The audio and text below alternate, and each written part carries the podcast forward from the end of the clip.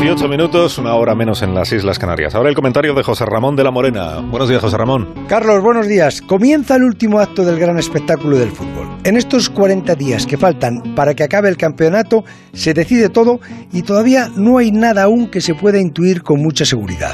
El título de liga que parecía decidido se lo van a disputar en estas ocho jornadas que faltan el Atleti, el Madrid y el Barça. No hace mucho nadie discutía el título al Atleti, que ya parecía tenerlo ganado cuando comenzó la segunda vuelta. Y no lo ha perdido el Atleti, como se está comentando. Lo han ido ganando el Madrid y el Barça.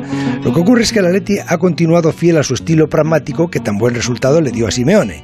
Pinchó en Madrid con el Celta y el Levante y en Sevilla, pero el Madrid y el Barça entraron en estado de gracia y casi a relevos le han ido recortando esos 11 puntos que llegó a tener de ventaja. Va a ser apasionante este final de temporada. El título de Copa lo van a disputar el sábado en Sevilla el Barça y el Atleti de Bilbao. En las competiciones europeas, lo normal es que el Madrid entre en las semifinales de la Champions si aguanta el Liverpool el miércoles, que no va a ser fácil, y el Villarreal en las semifinales de la Europa Liga.